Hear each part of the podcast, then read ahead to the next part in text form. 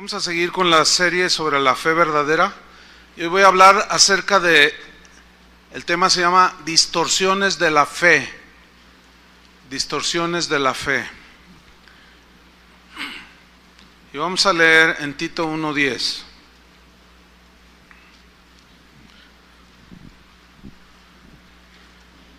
¿Ya lo tiene? Bien, me sigue ahí. Dice así.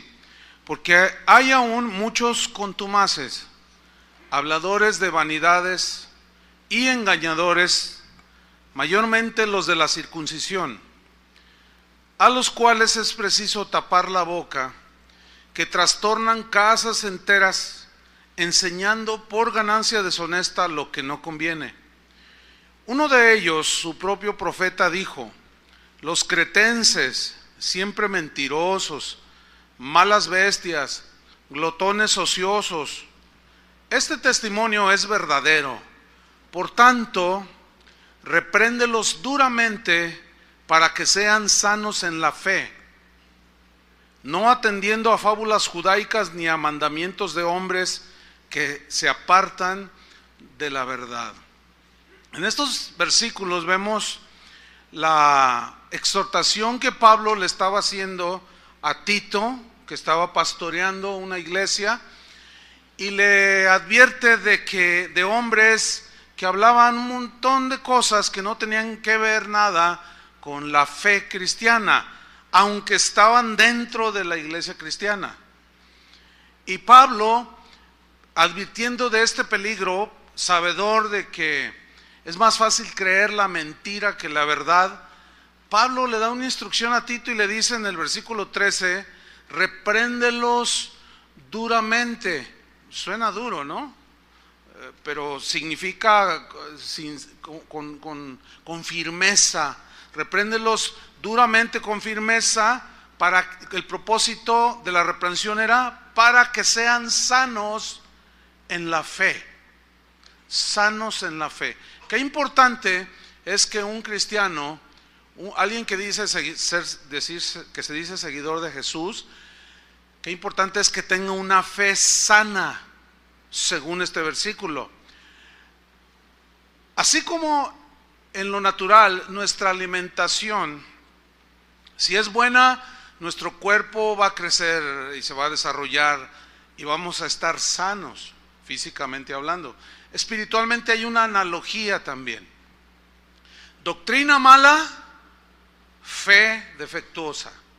Doctrina mala, fe distorsionada. ¿Me explico? Y la manera en que se distorsiona la fe en muchos creyentes está en el versículo 14.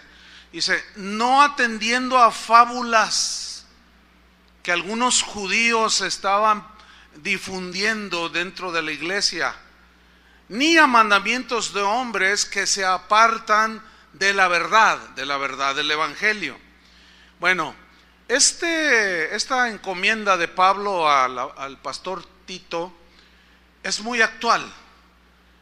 Dios sigue advirtiéndonos de acerca de hombres que hablan un montón de cosas que pueden perjudicar y dañar la fe de los cristianos. Y el Espíritu Santo está con esta encomienda el día de hoy diciendo no de no ser flexibles en cuanto a la fe, sino inflexibles en cuanto al guardar la fe. Pablo cuando estaba a punto de morir dijo, he terminado la carrera, he guardado la fe. Él, defendió las verdades del Evangelio como la fuente de su fe. Qué importante es eso. El cristianismo bíblico, subrayo el cristianismo bíblico, porque hay un, ahorita, el día de hoy hay conceptos del cristianismo bien nada que ver, pero el cristianismo bíblico hace afirmaciones muy claras, muy concretas, muy concisas. Por ejemplo, dice que la salvación viene por la fe en la persona y en la obra de Cristo. ¿Están de acuerdo con eso? Es contundente ahí. Es una verdad fundamental de las escrituras. Las doctrinas esenciales del cristianismo no pueden ser modificadas, no, puede ser, no pueden ser enmendadas como son enmendadas las constituciones en los distintos países. Vamos a, enmendar el artículo 123 para que eh, va evolucionando la sociedad. No, no, la palabra de Dios no es así.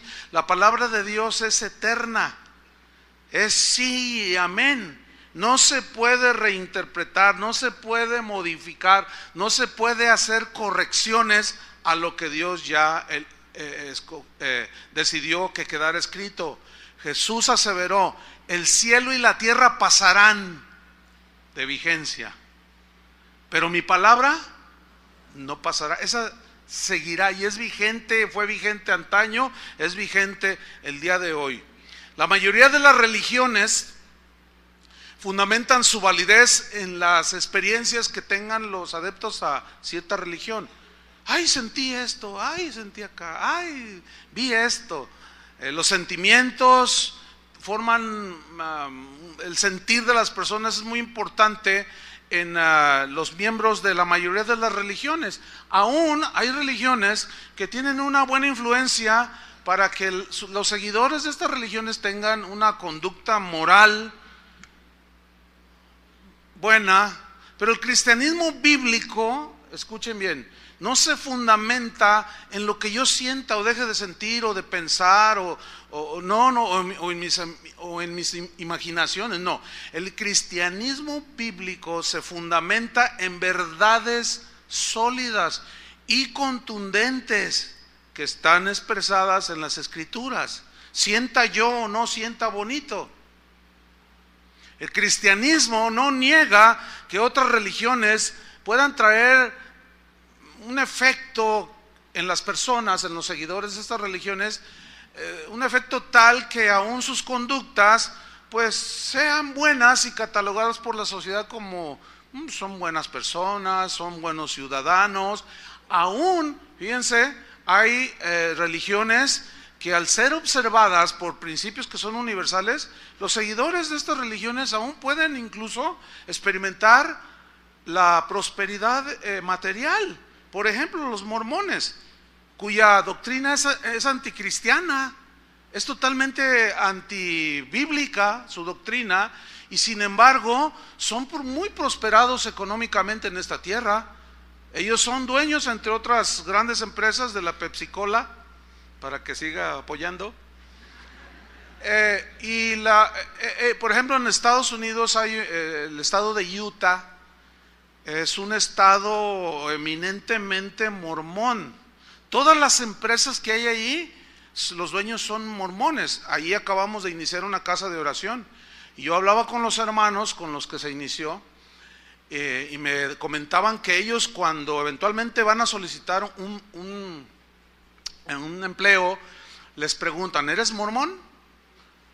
Y si ellos dicen no, no les dan el trabajo.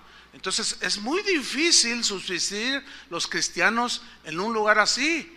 Y, fíjense, en ese estado de Utah, eh, es, eh, la delincuencia tiene un nivel bajísimo. No hay vicios, no hay antros como en otros lugares. Entonces la gente tiene una vida moral. El problema con esto es que la moralidad no salva de la condenación del infierno. Ese es el problema. ¿Sí? Lo que el cristianismo asegura, lo que el cristianismo bíblico asegura, es que no es la moralidad la que te lleva a estar bien con Dios, ¿eh? ni la prosperidad material es evidencia de que estás bien con Dios. El cristianismo bíblico te asegura que el único camino a la paz con Dios es por medio de la fe en Jesucristo. Y una vez que eh, eh, eh, nos entregamos al Señor, Él lava nuestros pecados con su sangre, nosotros seguimos los cristianos las enseñanzas de Jesús.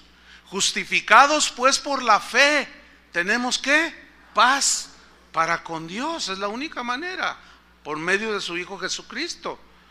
Ahora bien, en, en la vida cristiana, los cristianos, pues los sentimientos ahí están. A veces sentimos la presencia de Dios, ¿verdad que sí? Pero a veces no la sentimos, eso es subjetivo.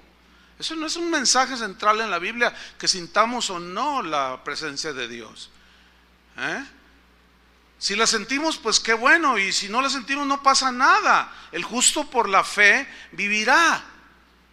Hay, hay cambios en las vidas de muchos cristianos que son lavados en la sangre de Cristo, pero escúcheme bien, el sentir y el, y el, que Dios me dio mucha felicidad en esta tierra o aún prosperó mi negocio, ese hermanos no es el mensaje central del cristianismo bíblico. No. Muchos comparten su testimonio de cómo Jesús cambió sus vidas. Bueno, esto está bien, esto es importante, esto es real. ¿A cuántos ha cambiado el Señor sus vidas? Pero déjeme decirle una cosa, no es el mensaje central ni el objetivo del cristianismo el hecho de decir, yo soy, ya, soy cristiano y ya soy feliz hay una manera errónea, muy errónea de predicar el Evangelio. Si tú te entregas a Cristo vas a ser muy feliz. Eso, mis queridos hermanos, no es un concepto que está en la Biblia. Se los voy a demostrar. ¿Ustedes creen que los primeros cristianos, los mártires que lanzaban al Coliseo romano, eran felices siendo lanzados? ¿Ustedes creen que ellos dicen, ay, qué feliz soy? No, eso comprueba que el objetivo de la venida de Cristo a este mundo no fue para darnos felicidad terrenal. Ahora, si tú la tienes aquí, eso es subjetivo, disfrútala. Pero si no la tienes, también es subjetivo. Lo importante es el mensaje central del cristianismo bíblico, que Cristo vino a dar su vida para morir por los pecadores, para salvarnos y librarnos de la condenación eterna. ¿Cuántos dicen así es? Ahora, Cristo cambia las vidas, ha librado y cambiado las vidas de muchos. ¿De cuántos ha cambiado sus vidas? ¿Cuántos han sido librados de las drogas, del alcoholismo, de una vida de maldad, de perversión? Sin embargo, estos no son los propósitos principales de la obra de Jesucristo en la cruz, hacernos sentir felices aquí en la tierra. No. El gran propósito pues de la obra de Cristo fue, y de su muerte dolorosa y sangrienta en esa cruz, fue reconciliar a los pecadores con Dios. Si lo demás se da, repito, si tú te sientes feliz, bueno, disfrútalo. Si tú tienes bienestar económico y terrenal, material en esta tierra, bueno, disfrútalo y comparte con el que no tiene. Pero esto es subjetivo, hermanos. Ahora bien, el gran logro del cristianismo bíblico es traernos a una reconciliación con Dios el Padre a través de Jesucristo. Y la gran, la gran digamos, revelación del, del cristianismo bíblico es que ahora cada ser humano que se arrepiente y lava sus pecados en Cristo puede tener una relación personal con Dios, hablar cara a cara con Dios. Eso es algo maravilloso. No, o sea, yo pensé que todos iban a caer desmayados así. Eso es algo maravilloso, poder abrir los ojos en la mañana, dije en la mañana, porque algunos en la tarde, pero bueno, en la mañana abrir los ojos y decir, Padre, te doy gracias porque tengo vida, gracias por mi esposa, mis hijos, eh, y poder entrar con libertad al trono de la gracia. Eso es algo maravilloso, poder hablar con Dios. La gente que no tiene esta fe, porque no tiene fundamento, dice, ay, si a poco tú hablas con Dios, dicen. Tú contéstale, sí, yo hablo con Dios y Él me habla. Esta es una gran verdad en las escrituras. La meta de Cristo, pues, de llegar a la cruz no era para traernos la felicidad terrenal, sino la paz eterna con aquel que nos amó de tal manera que dio a su Hijo unigénito para que todo aquel que en Él cree no se pierda, mas tenga vida eterna. Entonces el verdadero cristianismo, el verdadero cristianismo no puede existir sin un fundamento doctrinal claro, y contundente. No puede existir. El cristianismo actual pone su énfasis en las experiencias místicas. Cuando digo cristianismo actual, me estoy refiriendo a, las distintas maneras de concebir el cristianismo el día de hoy, que es una cosa impresionante la variedad de los conceptos que se tiene sobre el cristianismo. Sin embargo, el verdadero cristianismo, la fe del verdadero cristiano está fundamentada en las escrituras y no tanto en el sentir personal ni en las experiencias. Y como decía hace un momento, el cristianismo actual pone su énfasis precisamente en las experiencias místicas, del tipo que sea, con tal de que sea algo extraordinario y nada común y hasta raro y extraño. Mientras más extraño sea, mejor. Se aceptan todo tipo de doctrinas ajenas a las escrituras. Eh, que puedo mencionar, la lista es, es, podría mencionar cientos, ¿sí? Que van desde la risa santa, risa santa le llaman a alguien que se ríe descontroladamente y ja, interrumpe al predicador. A veces el mismo predicador está risa, risa, ja, y no predica. Se cae al suelo, se revuelga, risa santa, dicen. Hasta cristianos en reuniones vomitando y dicen vómito santo. O sea, en realidad el asunto uno dice, ¿cómo puede la gente tener fe en eso? Fe distorsionada. Esa no es la fe que enseñan las escrituras. Ahora, a todo eso hay que añadirle a que los muchos predicadores en la actualidad no están predicando el Evangelio. Sus mensajes son carentes de, de, enseñanza, de sustento bíblico, de alimento espiritual. No hay sustento en las escrituras. Una un conocido mío me dijo, Chuy, si tienes tiempo, quiero que escuches este video, míralo y dame tu opinión. La predicación duraba como 30 minutos, eh, pero yo nada más lo escuché 15 minutos. En esos 15 minutos el predicador no mencionó, no hizo una sola referencia a la Biblia, no mencionó ningún versículo. Y en toda la enseñanza, después esta persona me dijo, es que en la enseñanza no menciona ningún texto, ninguna alusión siquiera. Eventualmente dijo Dios por ahí el predicador. Pero lo que sí me llamó la atención es que al inicio de su mensaje, estaba en su iglesia, él dijo, hoy les voy a dar la clave para el éxito y la felicidad. Ah, pues eso suena bien, ¿no? Y todos, ay, la clave para el éxito y la felicidad. Ah, o sea, ¿a quién no le gusta, no?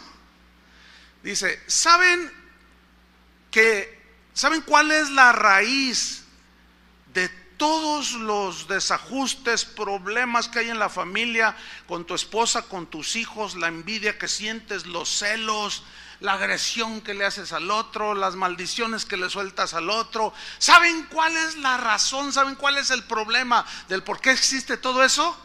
Por la baja autoestima que tenemos nosotros, de nosotros mismos. Fíjense qué mensaje tan poderoso. Ahora resulta Ahora resulta que la raíz de la envidia, de los celos, de la agresión, de la maledicencia, no es el pecado, es la baja autoestima. Con mensajes así, ¿qué se puede esperar? ¿Ah? Pablo dijo, yo quiero, mi propósito es que su fe, les dijo a los corintios, esté fundada en el poder de Dios, refiriéndose al poder que tiene la palabra de Dios y no en la sabiduría de los hombres. Para que su fe esté fundamentada en lo que Dios es, pero en el Dios que revela la Biblia. Para que su fe esté, sana y fundamentado en lo que la Escritura dice, no en lo que tú crees o yo creo que dice la Escritura, sino que, sino que en lo que en realidad dice la Biblia. Esa es la fe sana, esa es la fe sólida. En la actualidad se considera la enseñanza de las escrituras en una iglesia, se considera como algo extraño, como algo que pasó de moda. Hoy le llaman religioso y legalista al cristiano que desea sustentar su fe en las escrituras. Por ejemplo, Tú escuchas algo o alguien te comparte algo y te suena raro y tú le dices, oye, ¿y eso dónde está en la Biblia? Bueno, no está, pero, pero esto lo dijo quién sabe quién. No, pero es que tiene que ser bíblico para que nuestra fe sea sana, tiene que estar basado en la escritura. Ah, no seas religioso, te dicen. No seas eh, exagerado, te dicen otros. No seas legalista, dicen otros. Entonces, hoy resulta que querer ser como los de Berea, que al escuchar un mensaje, como en el, el mensaje que escucharon de Pablo, iban a las escrituras para ver si lo que Pablo decía era cierto o no. Ahora resulta que ese espíritu que tenían ellos, esa actitud que la Biblia alaba, que todos deberíamos de tener, ahora es anticuado, es antimoda y es sinónimo de religiosidad y de legalismo. ¿Hasta dónde iremos a parar, hermanos? Ahora, nosotros los cristianos, que decimos que fundamentamos nuestra fe en las escrituras, sabemos que Dios justifica al pecador que acude a Él por medio de la fe. Sabemos eso, ¿no es cierto? Es decir, la fe verdadera está sustentada en el mensaje verdadero del Evangelio. Ahora, esa fe que tiene sustento sólido en las escrituras es la que nos lleva a la salvación. ¿Por qué? Porque la fe viene por qué? Por el oír. ¿Por el oír qué? La palabra de Dios. Entonces, si, lo que está diciendo el predicador, si lo que está compartiendo el cristiano de lo que cree, no tiene fundamento en las escrituras, va a proyectar una distorsión de la fe. Y va a desviar del verdadero centro del mensaje de la Biblia. Las escrituras enseñan claramente que no es la fe la que nos salva sino el objeto, en este caso la persona de Cristo en quien ponemos la fe. Es decir, oímos el mensaje acerca de, Jesús, de alguien, ese alguien es Jesús. Y al oírlo, si creemos, la fe no es la que nos salva, sino el objeto de nuestra fe. ¿Sí lo entienden, no? Eso es una verdad. Entonces, si esa, eso que se oye no es un mensaje fundamentado en las escrituras, no puede haber salvación, ¿entienden? Ese es el gran problema el día de hoy. Mira, cualquier objeto, cualquier cosa en la que la gente ponga su fe, en cualquier persona inclusive en que la gente ponga su fe y su confianza, que no sea en Jesucristo y en su palabra, con toda seguridad los va a llevar a la condenación los va a llevar a la desviación, los va a llevar a la, frustración porque se van a dar cuenta al paso de los años que los engañaron. ¿Sí? Por ejemplo, mire, abra su Biblia en Marcos 9:23. Ahí hay una historia muy interesante, Marcos 9:23. Eh, la historia trata de un, de un hombre que tenía un hijo que estaba posesionado por un demonio. El demonio le provocaba al muchacho que no podía hablar. Ahora, no todos los que están mudos significa que están endemoniados, no. Esa es una distorsión de una creencia, ¿sí? Pero los demonios sí hacen actividad que dañan en ocasiones las funciones del cuerpo, como en este caso. Entonces Jesús le, pregunta que, qué le pasa al muchacho. Y dice, no, es que un demonio, un espíritu viene y lo sacude y echa espumarajos y lo tira en el fuego. Imagínense la tortura de este pobre muchacho. Entonces Jesús le da la esperanza de que si cree, Él lo libera. Y mira lo que le dice en Marcos 9:23. Jesús le dijo, ¿ya lo tiene? Jesús le dijo, si puedes creer, en este caso, ser liberado de, este, de esta posesión demoníaca. Si puedes creer, dice, al que cree, y creer es fe, al que cree, ¿qué dice? Todo le es posible. Digan todos, todo le es posible al que cree. ¿Les gusta eso? A mí sí, suena bien, ¿no? Al que cree, todo le es posible. Bueno, si nosotros nos quedamos allí en ese versículo y no leemos todo el panorama al respecto de la fe, nosotros corremos el riesgo de llevar, eh, de poner nuestra fe en esa parte de la escritura que dice que al que cree todo le es posible, pero si yo no, si, de una manera ignorante o deliberada hacemos caso omiso del verdadero significado que, que tiene todo le es posible al que cree, podemos irnos a un extremo en la fe. Podemos irnos a una distorsión de la fe, producto de una mala interpretación. Y esta mala interpretación va a distorsionar mi fe. Y si yo enseño sobre esa distorsión, voy a producir fe distorsionada en la gente. Ya no va a ser una fe sana. ¿Ah? Porque al que cree todo le es posible. Hace unos años atrás, alguien aquí en la ciudad que, dice que es apóstol, eh, un domingo en su congregación, se, cuando estaba ahí enfrente de su gente, le dijo, hermanos, Dios me ha dado una tremenda revelación. Dice, hoy es un día de, de liberación y de salvación, dice, lo confieso, dice.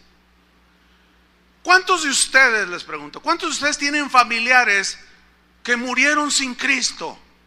Levanten su mano. No, pues muchos levantaban la mano. No, no les estoy, estoy poniendo una...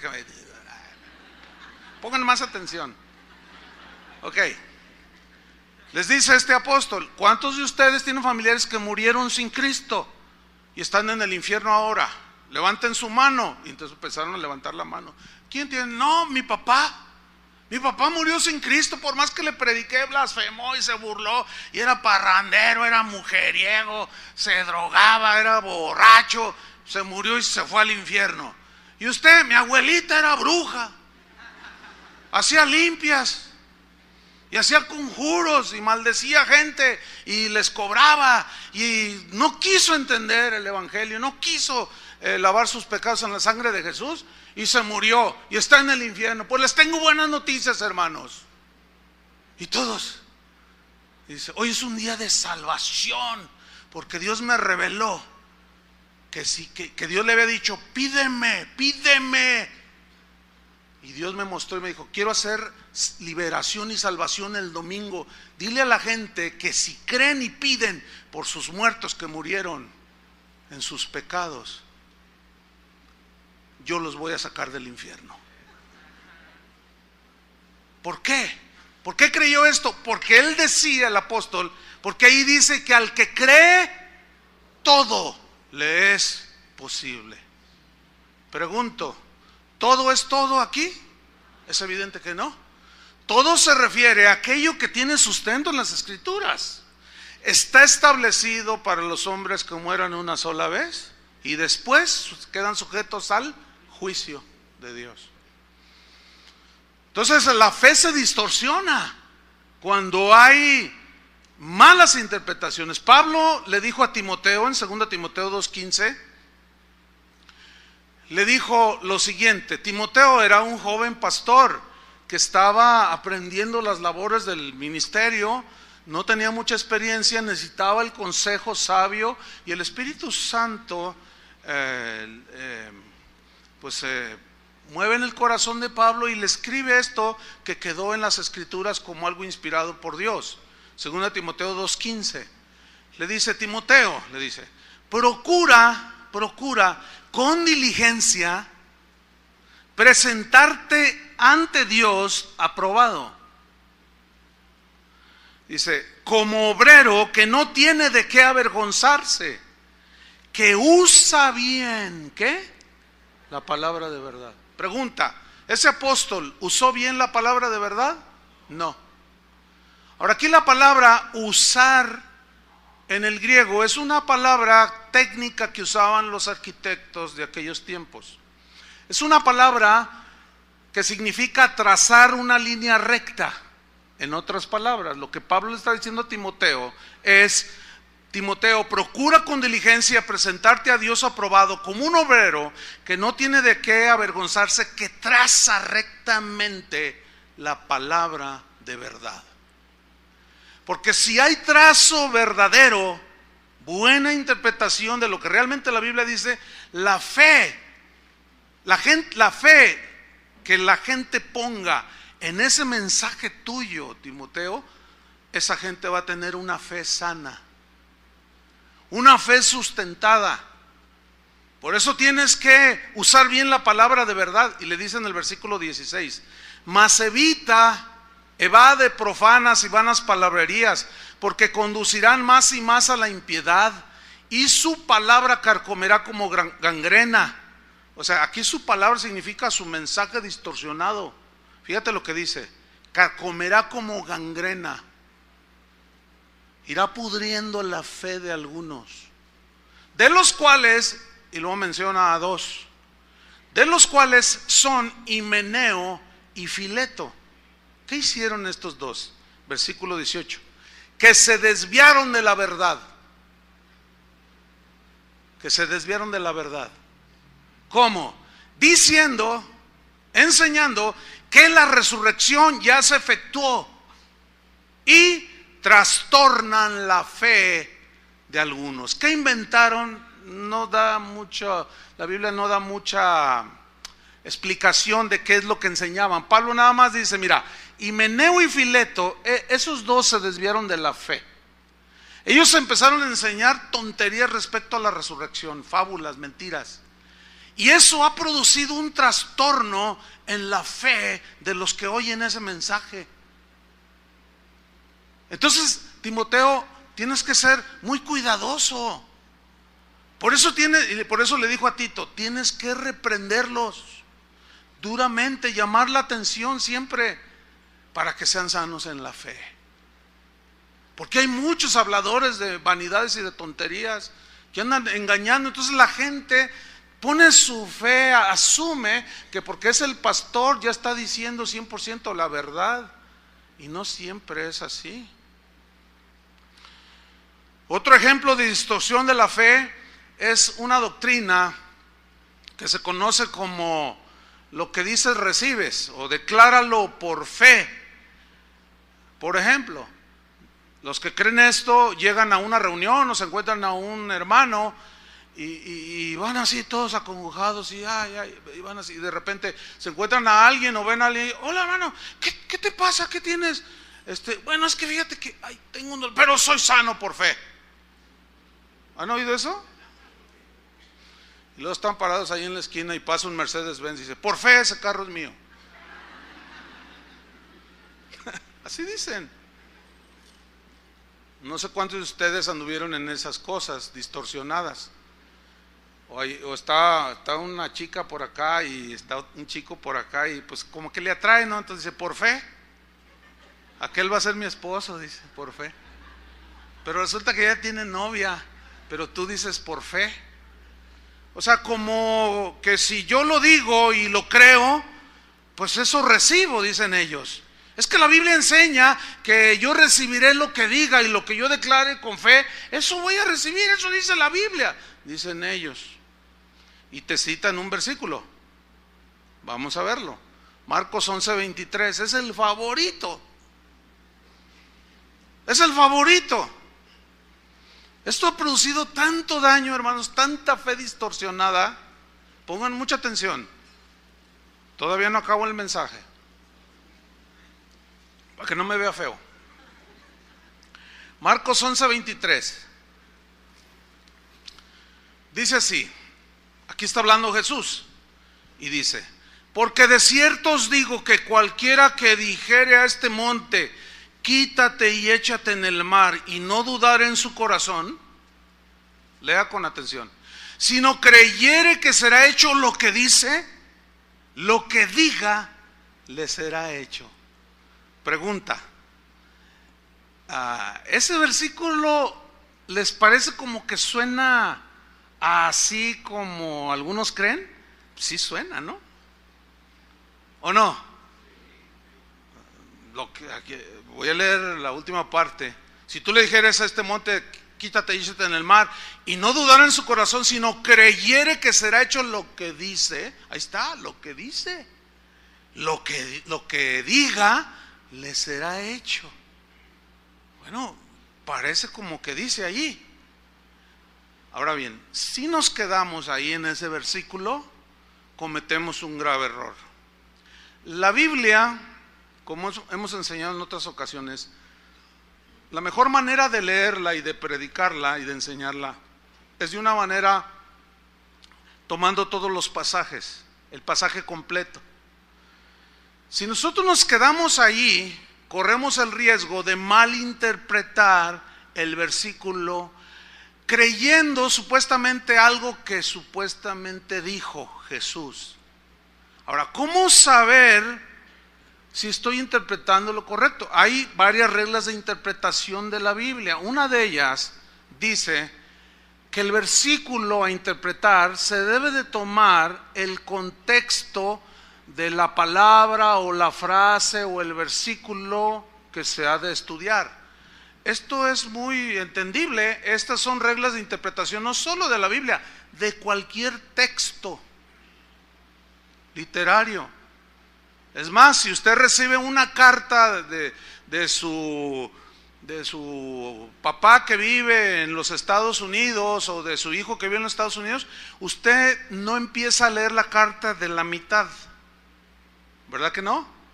Porque corre el riesgo de entender algo que nunca dijo pero si usted lee toda la carta, se le aclara lo que está diciendo su hijo que vive por allá o su familiar.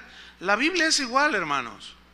Esto se llama la regla del, del contexto, de la interpretación por el contexto de las escrituras. Y el contexto, ¿qué es el contexto? Lo que viene antes del versículo y después del versículo. Vamos a hacer un ejercicio al respecto para que nosotros podamos ver que viendo el contexto se nos aclara que la frase lo que dice se refiere a lo que decimos y pedimos en la oración. No se refiere a una declaración arbitraria que yo digo, una declaración de fe, no, eso no es bíblico, eso ha distorsionado la fe de muchas personas. Vamos a, hacer este ejercicio. Vamos a tomar de nuevo Marcos 11:23, ¿ok? Porque de cierto os digo que cualquiera que dijere a este monte, el monte, yo les expliqué en otra enseñanza sobre la fe, era en el contexto judío, era metáfora de las dificultades, de los problemas que enfrentaban los, la gente de ese tiempo y era algo metafórico eh, cuando se decía, tengo una montaña enfrente de mí no sé cómo enfrentar esta montaña. Aquí la lección de Jesús en todo el pasaje es respecto de la fe, porque en los versículos anteriores es, cuando Jesús eh, se, secó la higuera y Señor, se ha secado la higuera y Jesús les dice, tened fe en Dios, que eso ya lo compartimos también, ¿se acuerdan? Tened fe en Dios. Y luego de ahí se desarrolla esto. ¿Ah? De cierto os digo que cualquiera que dijera a este monte, quítate y échate en el mar, y no dudar en su corazón, sino creyere que será hecho lo que dice, lo que diga le será hecho. Versículo 24. Mire cómo se aclara de manera sencilla, simple, pero bien poderosa. Versículo 24. Por tanto, esa frase parece que no tiene nada, pero ahí, ahí estriba el principio para poder entender a qué, ¿Qué se refiere? Será hecho lo que dice. Por tanto, en consecuencia, dice, os digo que todo lo que pidiereis orando, ¿de qué está hablando? De hacer declaraciones de fe, así como se ha creído, o, de, eso se refiere a lo que se pide en la oración. Que cuando se pide se tiene que creer sin dudar para poderlo recibir. Se está refiriendo a lo que se pide en la oración. ¿Lo alcanza a ver o no? Es clarísimo. Por tanto os digo que todo lo que pidiereis orando, creed que lo recibiréis y os vendrá. En la versión, una versión parafraseada dice Marcos 11:24, por esto les digo, crean que ya han recibido todo lo que estén pidiendo en oración y les lo obtendrán. En la versión Palabra de Dios para Todos dice, se lee así el, el versículo 24. Por eso les digo que cuando pidan algo en sus oraciones, pídanlo convencidos de que lo pueden recibir, lo que lo han recibido, y entonces lo que pidan será suyo. Pero acuérdense que también está otra parte en la Biblia que habla que lo que pedimos, si es conforme a su voluntad, Él nos lo dará. Y allí ya se complementa lo que podemos llamar una fe sana. Una fe distorsionada en una aseveración que la Biblia no enseña, ha distorsionado la fe de muchas personas. Déjeme contarle un, caso que viví hace años de esto. Yo tenía unos amigos que tenían dos hijos, varoncitos, pero ellos querían la niña. Y me dijeron, Chuy, ayúdanos a orar porque vamos por la niña. Ah, pues está bien, pues claro que sí. Ayúdanos a orar porque queremos una niña, queremos otro hijo, pero que sea niña. Ah, está bien. Y yo los dejé de ver por un tiempo. Un día me los encuentro en un por ahí un lugar ahí, en un centro comercial. Y la vi a ella con su pancita. Y le dije, hola, no me digas. Sí, me dice. ¿Estás embarazada? Dice, estoy embarazada. Ay, gloria a Dios, pues felicidades. Y pues me, gocé con ellos, ¿no? Entonces le digo, ¿y, cómo va el bebé? Dice, no, no es bebé, es una beba. Y dice, y ya tiene nombre, se llama Sarita. Y le digo, Ah, ya hicieron un estudio y ya se dieron cuenta que es una niña. Dice, no, pero yo lo declaro. Dice, por fe es una niña y se llama Sarita. Entonces yo dije, ay, andan en este rollo estos hermanos. Entonces yo le dije, oye, mira, pero es que eso de que, de que porque yo lo declaro y lo digo y lo creo y lo confieso, eso anula la soberanía de Dios. Eso anula la voluntad de Dios. Porque Dios es el que da la vida a veces nos concede las peticiones de nuestro corazón, siempre y cuando estén en su voluntad. Pero a veces no nos concede las peticiones del corazón. A veces no nos responde a las oraciones y a los deseos que nosotros tenemos. ¿Están conscientes de esos? De eso, eso es el otro lado de la verdad. Que al no entenderla se distorsiona la fe y se asegura que, todo lo que tú declares se tiene que hacer porque lo que dices lo estás diciendo con fe y creyendo y lo recibo porque ahí dice, Jesús lo dijo, el que diga todo lo que dice creyendo lo recibirá. Y es, ella es Sarita. Yo seguí tratando de convencerlos de que no estaba, porque esa doctrina agarró mucho auge de, de 25, 30 años a la fecha. ¿eh? Ahorita está metida en 95% de las iglesias. Esa distorsión de la fe. No, ellos ya habían agarrado esa distorsión. A alguien la estaban escuchando por ahí. Bueno, pasó el tiempo, llegó el momento de dar a luz. Y me avisaron de que ya había dado a luz. Entonces yo fui al hospital, pues, mis amigos y todo. Por cierto, el hospital es el Tres Colonias que está aquí abajo, por esta misma cuadra con 8 de julio. Ahí estaban ellos. Entonces yo entro al cuarto y lo primero que veo es a él, así miren.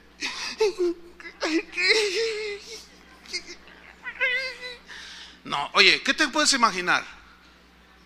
Lo peor. ¿Sí o no? Entonces yo, yo pensé lo peor. Dije, lo, que pensé, se murió el bebé. Se murió Sarita. O sea, eso lo pensé yo, se murió el bebé. Entonces miro a la cama donde estaba la, la, esposa y estaba diciendo una de tonterías. Me fallaste, Dios. Y, lloraba y gritaba. Yo decía, entonces, oye, este, ¿qué pasó? ¿Qué están bien? ¿Qué, ¿Qué pasó? Y en eso entra una enfermera con un bebé en brazos Y entró, era bien contento. Dice, ay, mire, ya le traigo a su niño, a su bebé. Mire qué lindo niño. Ese no es mi hijo. Mi hijo es una niña. Se llama Sarita. Ese no es mi hijo. Yo dije, órale. Entonces entendí. Ella siguió diciendo que Dios no había cumplido su promesa. Porque ella había declarado y había creído y había dicho que sería Sarita. No fue Sarita fue un bebé, un niño. Bueno, al fin, claro, pues lo aceptaron, le pusieron Abramcito para que más o menos rimara. Porque entre Abramcito y Sarita, pues más o menos ahí queda el asunto, ¿no? Bueno, como ese ejemplo, hermano, les puedo poner 20 mil. De fe totalmente distorsionada, sin sentido. Eso no enseña la Biblia. La Biblia habla de orar y creer lo que le pedimos. Y si es conforme a su voluntad, pues lo disfrutamos y le damos gracias. Y si no lo recibimos, es porque no fue conforme a su voluntad y su voluntad es perfecta para nosotros. Y la aceptamos. ¿Cuántos dicen amén? Esa es la fe sana. Esa es la fe que no se desanima ni se lesiona, porque es una fe sustentada en las escrituras. Otra distorsión de la fe es lo que yo he llamado fe triunfalista. El diccionario de la Real Academia Española define el triunfalismo, pongan atención, ¿cómo lo define? Como actitud de seguridad en uno mismo. Actitud de seguridad en uno mismo. Superioridad sobre los demás, dice la definición, fundada en la propia sobreestimación. Mira, los que siguen estas enseñanzas distorsionadas, cuando ellos declaran algo y eventualmente se les da, híjole, es lo peor que les puede suceder. ¿Saben por qué? Porque siguen más, siguen más en el engaño. Es como los judíos, queremos carne, queremos. Y Dios les dijo, que no me quieren a mí, no, nosotros queremos carne y les dio carne. Y, si, y aún estaba la carne en sus bocas y vino el juicio de Dios. Es lo peor que le puede pasar a alguien que cree esas, esas falacias. Porque a veces en esa obstinación, entonces no me quieres a mí, no, yo quiero lo que yo diga. Eso está terrible, hermanos. Y cuando a alguien eventualmente se le da, tiene una actitud de soberbia. ¿A cuántos predicadores yo he visto así en vivo? Decir, ¿saben que estos zapatos que traigo valen mil dólares? ¿Saben por qué los traigo? Porque yo lo que digo recibo. ¿Saben por qué traigo el carro que traigo? Porque yo cuando veo un Cadillac digo, lo vuelo. Lo vuelo digo, eso es mío por fe. Y yo lo tengo por... No, si así fuera, imagínate de lo que se ha perdido todos los habitantes del mundo, todos tuvieron su Cadillac. Eso demuestra la falacia, la mentira. Desgraciadamente eso se ha metido dentro de la iglesia y ha distorsionado y trastornado la fe de muchos. Entonces el triunfalismo es una actitud de seguridad en uno mismo, superioridad sobre los demás. Es que no tienen fe, yo sí tengo una super fe. Cuando Jesús dijo, si tuvieran fe como un grano de mostaza, nada más con eso te basta. ¿Cuántos saben quién es Jorge Vergara? ¿Saben quién es Jorge Vergara? ¿Quiénes no saben quién es Jorge Vergara? Levanten la mano. Uy, un montón también. Bueno, Jorge Vergara es el dueño de las chivas.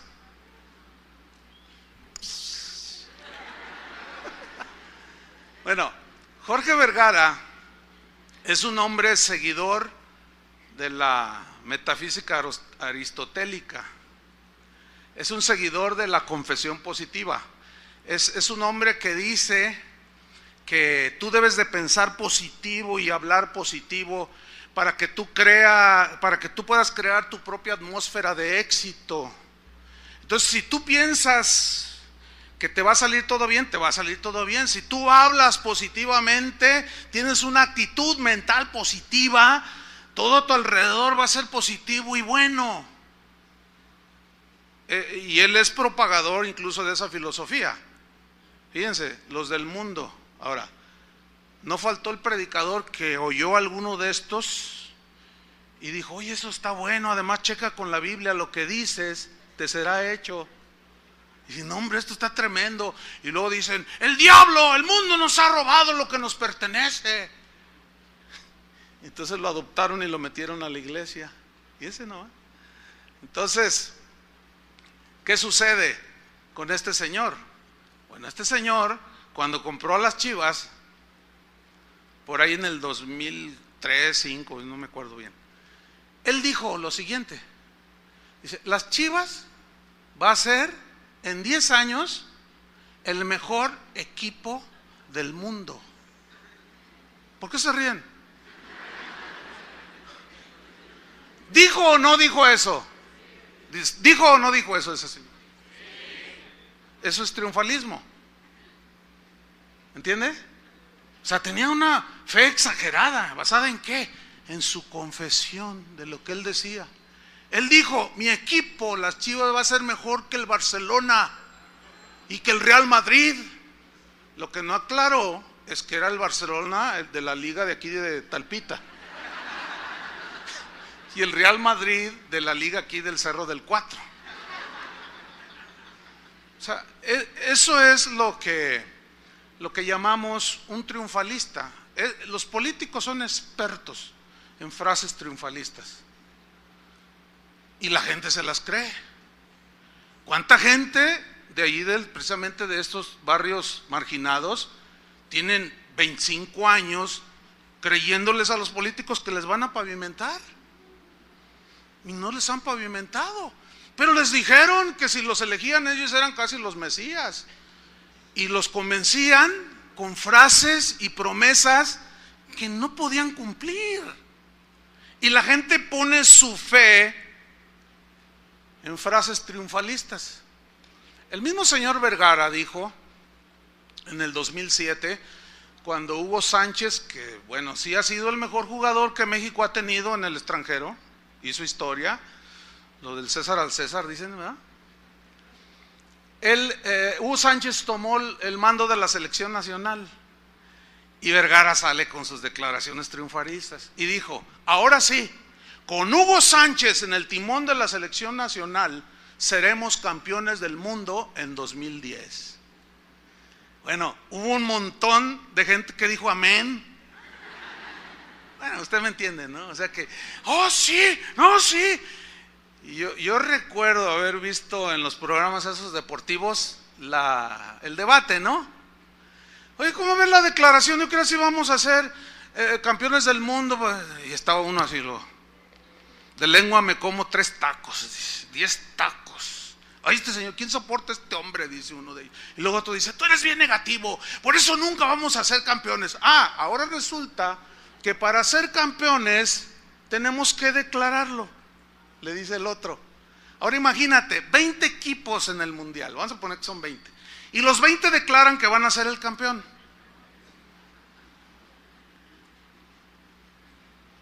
¿Ve? Bueno, eso, eso es lo que es el triunfalismo. Bueno, ¿ha oído esas frases que dicen, Guadalajara para Cristo? ¿Las ha oído? Eso es lo que yo llamo una fe triunfalista, exagerada, prepotente. ¿Basada en qué? En que Dios me reveló, dicen algunos. Dios me mostró en un sueño y en una visión. Cenaste muchos tacos, mi estimado. En el 2008 hubo una campaña aquí en Guadalajara. La campaña se conoció como Vive lo Rojo. No sé cuántos de ustedes se acuerdan de esa campaña. Vive lo Rojo. Que había espectaculares por toda la ciudad. Unos espectaculares con fotos de un supuesto Jesús, ¿no? Con iPod, audífonos, en patineta. Y decía, ah, Jesús es chido y cosas de esas. No sé si se acuerdan. Bueno, yo recibí la invitación para apoyar la susodicha campaña. Y cuando se nos están dando los pormenores, yo pregunto, oigan, pero este, ¿en base a qué o cómo? Qué, qué, ¿Cuál es el objetivo? Y sale un, era una pastora. Dice, es que Dios me reveló, junto con este pastor y este otro y este otro, que el, a diciembre 2008 todo el estado de Jalisco será convertido a Cristo. ¿Cuántos millones de habitantes tiene Jalisco? En ese entonces dijeron, en ese entonces, 2008, dijeron, pues casi 8, 7 y fracción. Bueno, entonces yo les, les dije, a ver, si estoy entendiendo. A diciembre 31 de este año 2008, eso fue como en marzo, a diciembre 31, todo, todos los habitantes de Jalisco estarán convertidos a Cristo. Amén, dijeron. A ver, a ver, a ver, a ver. Otra vez. A ver si estoy entendiendo. Esto significa que todos los pandilleros de Jalisco al 31 de diciembre se van a convertir.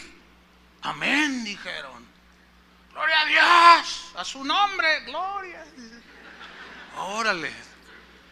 Eso significa, estoy entendiendo que todos los carteristas y los malandrines de Jalisco se van a convertir al 31 de diciembre del 2008? Amén, dijeron. Ah, órale. Todos los homosexuales de Jalisco se van a convertir. Amén, dije. Todos los adúlteros. Amén. Los diputados del Congreso. Todos. Híjole. Al 31 de diciembre. Entonces yo les dije, eso supone... La, junta era seria, ¿eh? no, no, no había así como ustedes se ríen. Digo, da risa porque pues, da risa, ¿no? Pero no estaba así allí.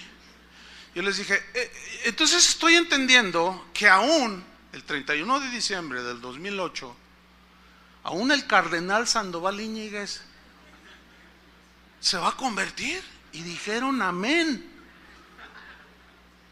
Lo declaramos, dijeron. Lo establecemos, lo reclamamos y lo confesamos, dijeron. Bueno, ¿y en la iglesia de quién se va a reunir el cardenal Sandoval Íñiguez? Yo les dije, ¿saben una cosa? Este, esto no es objetivo. Esto no tiene, no tiene una objetividad en la fe. Porque Jesús mismo dijo, Vayan por todo el mundo y prediquen el evangelio a toda criatura. El que creyere y fuere, el creyere y se bautice será salvo. El que no creyere será condenado. ¿Qué significa eso? Que no todos van a creer.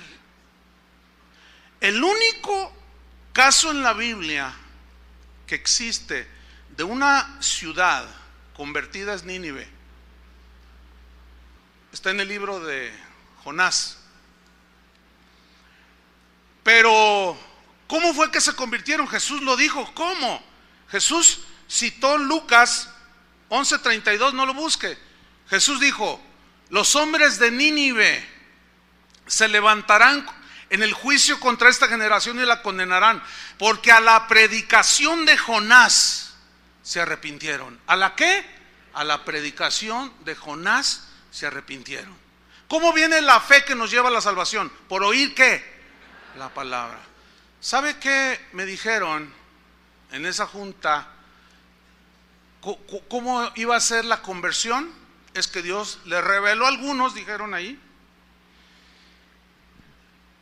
que los cartelones rojos, el rojo es, era símbolo de la sangre de Cristo. Todas las sangres son rojas, ¿no? Pero ellos dijeron, a mí me lo dijeron, que la gente, los espectaculares estaban a la entrada del aeropuerto, a la salida, en la Minerva, en las salidas allá de Morelia, de Zapotlanejo, hacia el norte, allá a la costa. Estaban los espectaculares a todo lo que daban ahí, de color rojo. Y ellos me dijeron a mí, es que Dios nos reveló que como el rojo es, ese es el color de la sangre de Cristo, y cuando vean a Cristo ahí en ese espectacular, el Espíritu nos reveló que cuando la gente viera el color rojo, se iban a arrepentir. Entonces, yo ya no podía, o sea, yo dije, ¿hasta dónde? ¿Qué más tengo que escuchar? Entonces ya un poco así, eh, pues así como, no sé, pues entre triste, medio frustrado. ¿Cómo es posible? Son pastores. Yo les dije, o sea que eh, va, el Chapo Guzmán manejando, va al aeropuerto a tomar su, su avioneta privada y ve un cartelón rojo y dice, ay, qué malvado soy. Digo, hermanos, este, ¿hasta dónde? ¿Hasta dónde? ¿De dónde ustedes sacan tanta cosa? ¿Sabe qué me dijeron? Chuy, tú no eres un hombre de fe. Así me dijeron. Pero ¿sabe qué? Lo más, lo más así, se va a morir de la risa. ¿En qué terminó aquella plática? Bueno, yo salí, yo les dije, bueno, ok, yo no puedo participar en algo que no, que estoy viendo a todas luces, que no es. Bueno, dice, prepárate, me dice uno de ellos. Prepárate porque tú vas a tener una iglesia mínimo de 200 mil personas, ¿no? Y aunque tú no las hayas este, ganado, no sé qué, te las vamos a mandar porque todos se van a convertir. Ah, está bien. Yo dije, pues ni en el estadio caben 200 mil, yo no sé dónde las voy a meter. Entonces yo les dije, bueno, ok, les dije, nos vemos el 31 de diciembre del 2008 de este año. Bueno, hace casi seis años de eso, cinco años. ¿Qué pasó? ¿Ah? El cardenal sigue dando lata, aunque ya no es el cardenal. sigue ahí dando cosas. Cada vez hay más homosexuales y más descarados. Cada vez hay más violencia, más narcotráfico, más perversión, más maldad. ¿Qué pasó? Bueno, ¿sabe qué dijeron después de que vieron que nada de nada? Dijeron, Chuy es el culpable. Yo le dije que se iba a reír. Es que es increíble, es increíble. Que yo, había, que yo había boicoteado la campaña. Ahora resulta que soy Zeus. Ahora resulta que soy más poderoso que Dios, porque si Dios les dio la revelación y el Espíritu les habló, entonces ahora resulta que yo soy más poderoso que el Espíritu, que por favor. Mire, me da una tristeza, créamelo. Ah, y aunque no me lo crea, pero yo sigo orando por esos pastores. Sigo orando. Sigo pidiéndole a Dios que tenga misericordia, que algo, algo haga. Ahora, pregúnteme usted o imagínese qué es toda esa gente que está bajo esos liderazgos. Bueno, todas esas congregaciones se han dividido no una vez, quién sabe cuántas veces. Entra gente, se va gente, entra gente, se va gente. ¿Todo por qué? Por una fe triunfalista. ¿Entienden? Por declaraciones basadas en no sé qué cosas. Con objetivos totalmente que agreden las escrituras. Nada que ver. ¿Y qué me dicen de la fe idealista? Así le llamo yo la fe idealista. Bueno, ¿qué es el idealismo? Es una filosofía que dice que la realidad no existe en el mundo físico, sino en la mente. Entonces, como mi mente, por ejemplo, yo ha oído todas esas declaraciones, por ejemplo, ¿se acuerda de John Lennon, aquel ex Beatle que murió asesinado por uno de sus fans, precisamente, que, que compuso una canción que se llamó Imagina? ¿Se acuerdan de los que son de acá? los de Timbiriche para acá, pues esos no la canción más o menos decía, imagínate un mundo como una, una hermandad. Imagínate que no hay distinción de razas, imagínate que no hay religión, imagínate todos abrazándonos y quién sabe cuánta cosa. Bueno, eso era un idealismo. Eso, eso no, no, se puede dar. ¿Por qué? Por la maldad que habita el corazón del ser humano. Nada más por eso. Pero, pero eso nada más está en la mente. Se habla de, del idealismo de Platón, por ejemplo, que anhelaba muchas cosas muy bonitas. Nosotros podemos ser idealistas en ese sentido y acá en la mente echarle vuelo y decir, ay, ay, ay, si, si mi papá se portara así y mi mamá no le gritara y yo me portara mejor, ay, amor y paz, y nos íbamos todos al zoológico, y nos íbamos todos por, ay, qué bonito sería, y yo poder ver a, aquella que hoy me cae gorda y verla, y, y pues darle rienda suelta al idealismo. Entonces la fe idealista no se basa en lo que Dios ya dijo sino ni en lo que está registrado en las escrituras. La fe idealista se basa en los pensamientos y en las imaginaciones que cada quien concibe. Por ejemplo, ahí está un cristiano idealista, ¿no? Y dice, ay Dios, qué lindo eres. Y lo, papi, papi Dios, dice, ay, tú eres amor, tú eres amor, Dios es amor, tu palabra dice que tú eres amor. Entonces empieza a imaginar y lee que Dios es amor. Y luego se para el domingo y les empieza a precasar una cosa más. Dios es amor. Y saben, estoy convencido de que si Dios es amor no va a mandar a nadie al infierno. Y luego se dirige a un matrimonio. ¿Tú mandarías, Tony, a tu hijo, Tonito? Ah, ¿Lo echarías a, una hoguera ahí ardiendo? La respuesta humana y lógica es no, porque es su hijo. Dice, así tampoco Dios no mandará a ninguno de sus hijos al infierno. Es cierto, a sus hijos no los va a mandar, sino los que no son sus hijos. A eso sí, los va a mandar al infierno. Eso es lo que dice la Biblia. ¿O no? Bueno, mi mente idealista y cristiana, bueno, Dios me cambió el corazón y me lo, hizo bueno.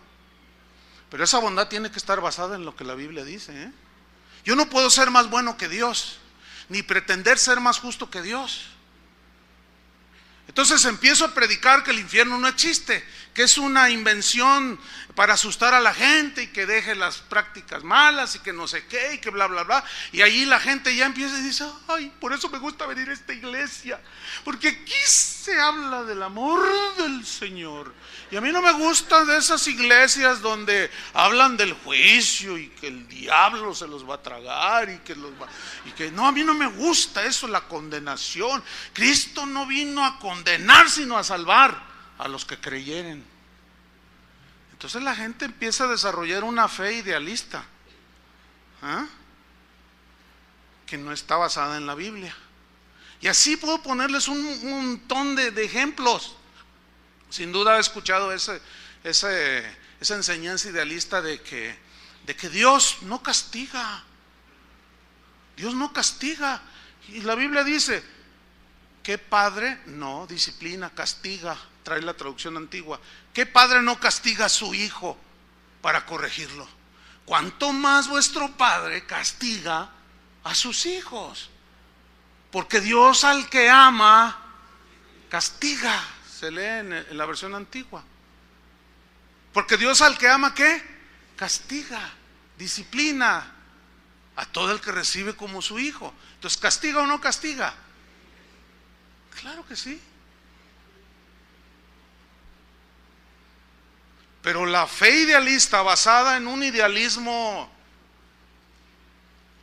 que no es en la Biblia, distorsiona los conceptos de la fe. Y hay problemas. La gente no crece con esa fe genuina, fe sana. Por eso Jesús habló de manera muy clara, Pedro habló de manera muy clara, Pablo habló de manera muy clara y nos advirtió Jesús y todos los apóstoles que no escucháramos a esa gente que dice fábulas, que dice tonterías, que enseña cada cosa. ¿Sí? Hay un montón de distorsiones en la fe. Ahorita mismo está en la cárcel un pastor allá en el sureste. ¿Por qué? Porque, porque el hijo de una familia tenía una enfermedad que era curable en su momento y él dijo, no lo lleven al médico, porque si lo llevan no tienen fe y están negando al Hijo de Dios. Declaren por fe su sanidad y por más que yo declaro, yo declaro, se murió el niño.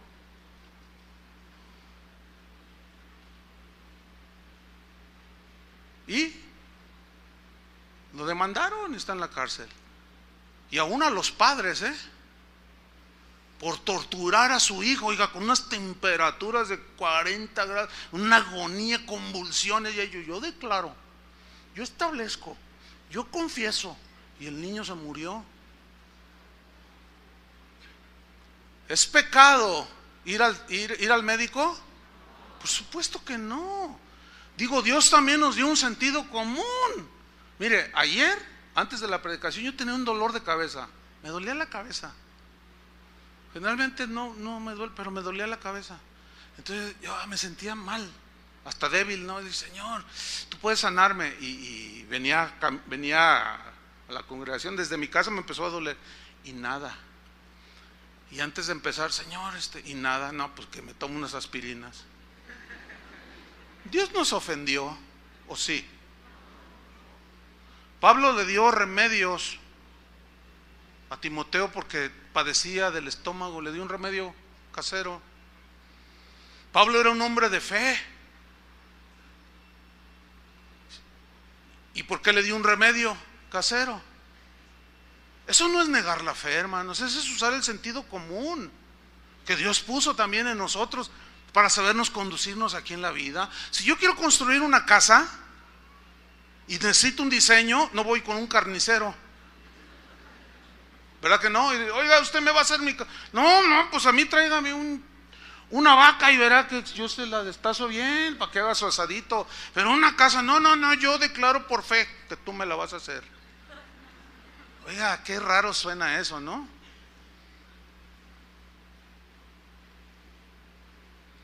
Entonces, por más que se diga, por más que se proclame, si, lo que se dice no tiene un sustento bíblico, hermanos, ¿sabe por qué hay tanta religión? Por ejemplo, pare de sufrir.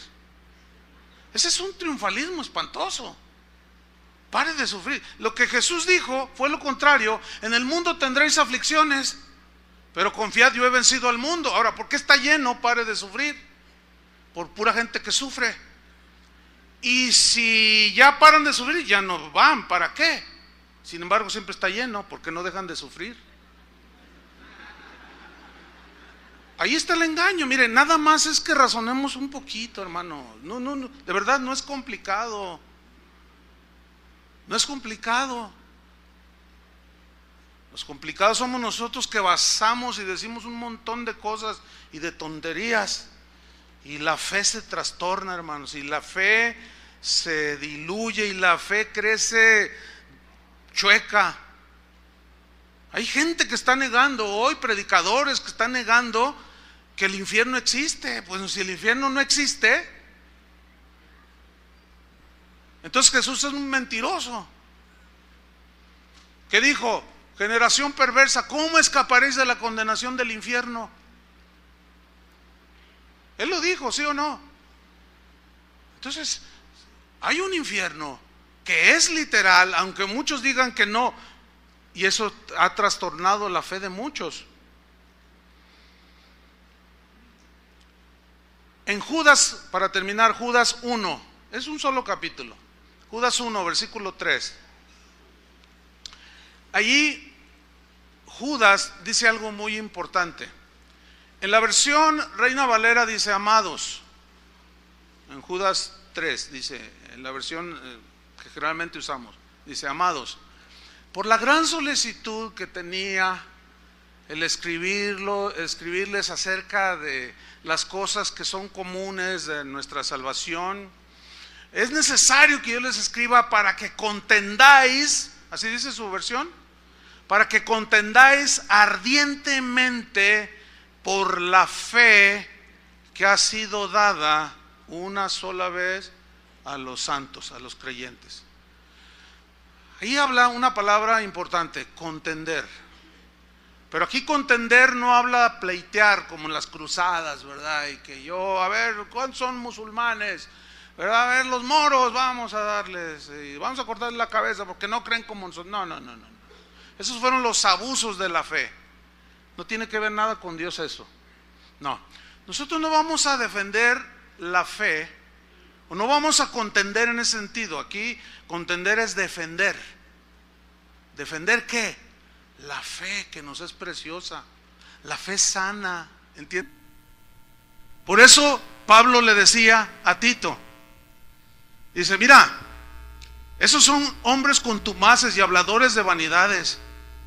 uno, de sus mismos poetas, profetas dijo, los cretenses siempre, siempre mentirosos, glotones. Este, este dicho es verdadero, así son. Y estos andan metiendo cosas raras dentro de la iglesia. Reprende a los hermanos para que sean sanos en la fe.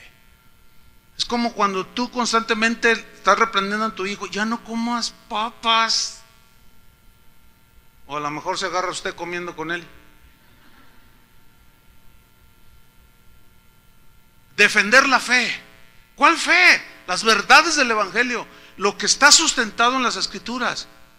Ese es el, esa es la encomienda para nosotros. Pablo cuando estaba a punto de irse a la presencia del Señor dijo, he terminado la carrera, he guardado la fe, he guardado la fe. Significa las verdades, ahí fe son las verdades fundamentales del cristianismo. Y el mismo Pablo dio la advertencia a Timoteo, le dijo, Timoteo, vendrán tiempos peligrosos, porque habrá hombres amadores de sí mismos, vanagloriosos, soberbios, blasfemos, etcétera, que tendrán apariencia de piedad, pero negarán la eficacia de ello. A, a ellos evítalos, dice. Dice, porque el Espíritu dice claramente que en los posteros tiempos algunos apostatarán de la fe ¿Qué es apostatar de la fe? Apostatar es dejar la fe sana, las verdades sanas del Evangelio, las verdades que verdaderamente te llevan a Dios, que te infunden eh, fe, te infunden eh, confianza, te, te, ayudan a entender esas promesas y, esas promesas se reciben a través de la fe y la paciencia y tú corres con paciencia la carrera que tienes por delante, puestos los ojos en Jesús. Bueno, esa fe es la que la Biblia nos enseña que debemos de defender. Pues nosotros no nos cansaremos una y otra vez de enseñarles, de animarles, de alentarles, de reprenderlos duramente a veces, para que sean sanos en la fe. Porque esa sanidad de tu fe tiene que ver mucho con el mensaje que escuchas. ¿Qué es lo que cuando te encuentres con la montaña y no sepas cómo enfrentarla, tú vas a orar? Y es cuando el Señor te va a dar la palabra rema que hablamos en una ocasión. Entonces tú oras en base a eso y tú lo crees. Señor, dame sabiduría. No sé cómo enfrentar este problema. Señor, tu palabra dice que si yo pido con fe y me da sabiduría sin reproche. Señor, yo creo que tú me vas a dar. Señor, dame, dame una solución a esto. No sé qué hacer. Como oró Salomón. Tu pueblo es grande, yo soy joven, no sé qué hacer. Y a ti recurro en oración. Nunca fue en declaraciones prepotentes. Siempre fue en, un pedir. Y ese pedir creyendo que lo iban a recibir. Y Dios le dijo a Salomón, por cuanto no me pediste riquezas, sino sabiduría, te doy sabiduría y además te añado riquezas. Esa es la fe que nosotros debemos de seguir, hermanos. La fe sana, fundada, fundamentada en una enseñanza sana. Por eso tenemos que analizar todo lo que escuchamos. No se crea de todo lo que se habla en internet, de todo lo que dicen los predicadores, más ni siquiera de lo que yo digo. Usted sea como los de Berea y vea si esas cosas son así. Y sigamos pues en esta carrera de la fe, hermanos. Porque esto nos va a ayudar a tener una fe sólida y no distorsionada. Se va a encontrar con algunos cristianos que tienen una fe totalmente distorsionada, que creen cosas rarísimas. Yo me acuerdo en los años 80, 70, 80, Yo escuchaba predicadores decir, hermano, si usted viene del catolicismo, eh, eso del agua bendita, no, es como el agua no tiene ningún poder para nada. Y decían los predicadores, ¿se acuerdan los que son de ese tiempo? Y nos decían, ay, no, pero el agua bendita. Y luchábamos porque prevaleciera el agua bendita, aunque seguíamos siendo cristianos. Como aquel hermano cuando lo bautizamos que lo tomo y le, yo te bautizo en nombre del Padre, Hijo y del Espíritu Santo. Y le, le espérame, pastor. ¿Te acuerdas, Chuy? ya nomás le hicimos todo. Todavía traíamos un montón de cosas. Bueno, yo escuchaba esas predicaciones y nos querían quitar la fe supersticiosa. Y ahora es común en los púlpitos. Hasta hay un video en, en, Tuyú de un predicador que está predicando y trae un, una botellita de agua y está predicando. Y dice, y el agua del Espíritu, que no sé qué, que quién sabe qué. Y trae la, y dice, y ahora reciban el Espíritu. Y todos los que estaban allí, que los muertos ¡ah! cayeron al suelo. ¡ah! Y tú dices, ¿qué es eso? Antes se reprendía la agüita bendita, y ya, ya hasta nos la venden. Entonces, como vio que algunos cayeron por el poder del Espíritu, se emocionó el predicador y los demás también estaban yo. ¿Qué mover? Avivamiento, avivamiento. Empezaron a decir, tráeme más botellas de agua, le decía. Ahí se ¿cuántos han visto este video? Ya hay algunos. Entonces, tráeme más botellas. Entonces, y recibas. ¡Ah! Entonces, como eran un montón de botellas y más o menos son caritas, y más si son fon, fonafón, a uno ungido y dirigido por el Espíritu Santo, se le ocurrió ir a conectar una manguera ¿Han visto? ¿Ya, ya identificaron ese video? Búsquenlo. El, ¿cómo, ¿Cómo se llama el video ese? Para que vean hasta dónde hemos llegado, hermanos. El pastor que usó una manguera para llenarlos del Espíritu, porque el agua es símbolo del Espíritu. Y un iluminado fue y conectó una manguera y se la trae y dice, aleluya.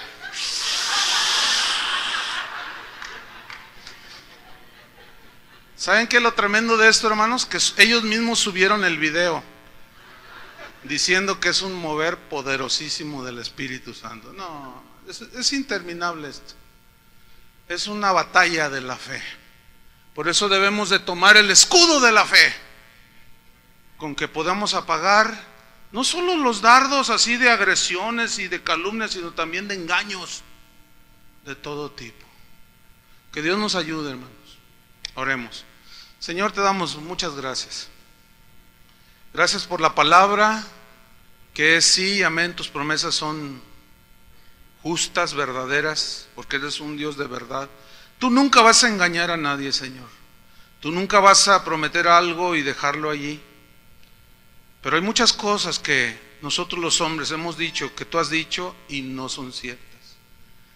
Y las hemos enseñado o se han enseñado y la gente ha puesto su fe en mentiras, en falacias, en fábulas, en mitos, en engaños. Y no son sanos en la fe, están enfermos. De manera que cuando vienen los sinsabores de la vida, los problemas reales de la vida, no saben cómo enfrentar, porque no tienen la fe genuina. Ayúdanos, Señor, a poner nuestra fe en tu palabra. No en objetos como paños ungidos, agüitas benditas, trigo del cielo y tanta cosa que estos últimos años se han metido a la iglesia, sino en la bendita palabra de Dios, en la obra perfecta y maravillosa de Jesús, a quien rendimos nuestro corazón, nuestra obediencia, y nos consagramos para Él, porque Él es merecedor de toda la alabanza, la acción de gracias, la honra y la gloria. Recíbela, Señor, de tu pueblo y tú sabrás cuidar a tu pueblo, los que son tuyos, Señor. Adviértenos constantemente, Señor, para tener una fe sana, una fe sólida. Te lo pedimos en el nombre de Jesús. Amén. Dios les bendiga a todos.